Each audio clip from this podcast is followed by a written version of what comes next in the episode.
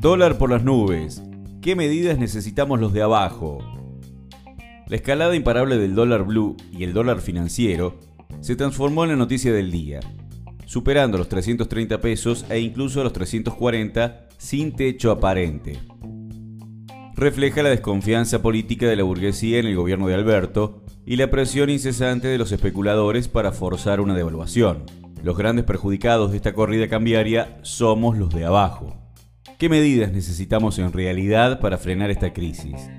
Si bien ya venía escalando las últimas semanas, hoy luego de los anuncios de economía sobre qué hacer con los dólares de los turistas extranjeros que ingresan al país, la escalada se transformó en salto, aparentemente sin techo a la vista. El dólar blue se cotiza por arriba de los 334 pesos y el financiero llegó a los 340 pesos al escribir esta nota constituye la brecha más alta en 40 años entre el oficial y el paralelo. La histeria colectiva de los especuladores bursátiles llevó también a que las acciones se desplomen un 8% y el riesgo país toque los 2.800 puntos. El gobierno, aunque desde hace días que trata de reforzar el concepto que el del blue es un mercado marginal, de poca monta, y que no debiera influir en la economía real ni en los precios de los productos, cuya enorme mayoría se regiría por el oficial, sabe que esto no es así y que en la situación de extrema debilidad política que se encuentra toda presión especulativa, sobre todo en el dólar, se traslada en mayor o menor medida a los precios de los productos que consumimos a diario y por esa vía acelera el ritmo inflacionario y claro está, nos torna a todos los trabajadores y el pueblo en cada día más pobres. Por ello, trata como manotazo de ahogado de lanzar medidas que generen tranquilidad en los mercados, es obvio que no lo está logrando. ¿Qué significa esta escalada del dólar? De los muchos significados e interpretaciones que podemos hacer, hay dos que resultan evidentes. Por un lado, la desconfianza política de la gran burguesía y el capital financiero en que este débil gobierno de Alberto Fernández pueda llevar adelante el ajuste que, a su juicio, hace falta para estabilizar la economía y de hecho hacerle pagar una vez más el costo de la crisis a los de abajo. Resulta cada vez más claro, con el paso de los días y semanas, que el nombramiento de Batakis no le generó la confianza necesaria. Que haya contado con la venia de Cristina en un principio, tampoco, dado que todas las señales que da el cristinismo son de seguir en la vereda de enfrente del gobierno, cual oposición.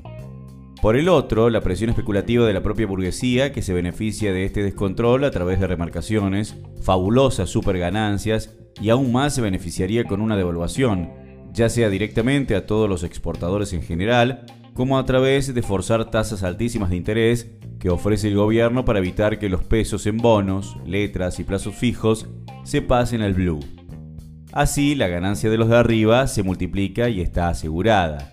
Negocio redondo.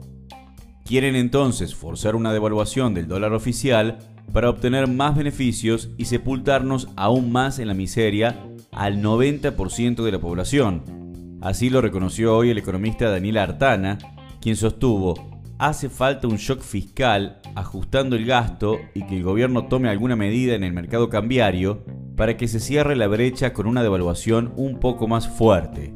Ámbito financiero, 21 de julio de 2022. En cuanto a la desconfianza política sobre la fortaleza del gobierno para ajustar, no se necesitan muchas explicaciones. Alberto Fernández se ha transformado en el presidente más débil de la historia del peronismo en el poder, sin dudas.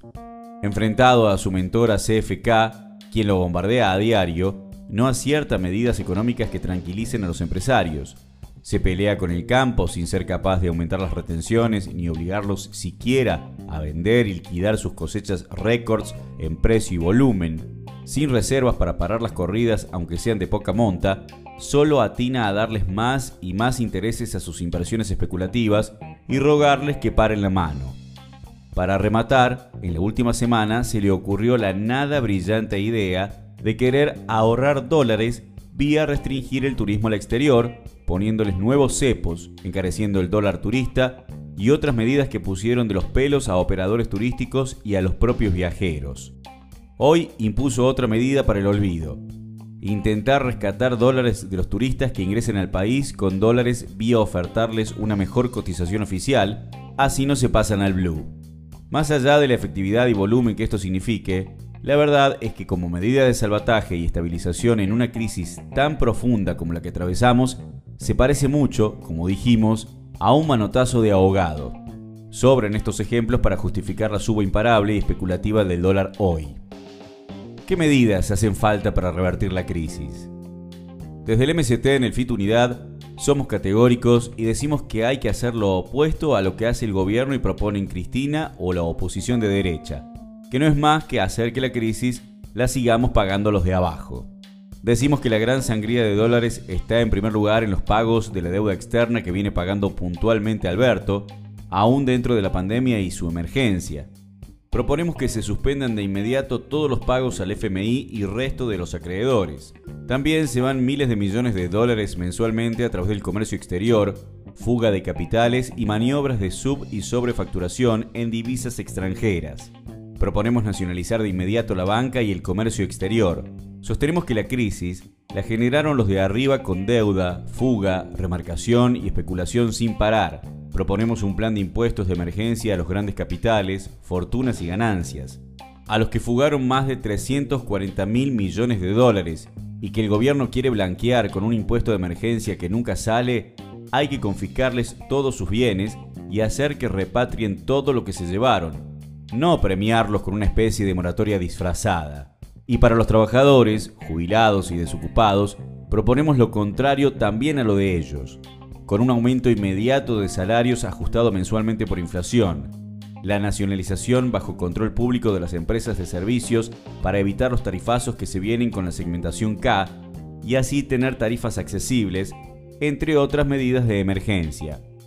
La situación de los trabajadores y el pueblo en general no da para esperar los vaivenes del gobierno, ni mucho menos al 2023, como pretende toda la oposición de derecha.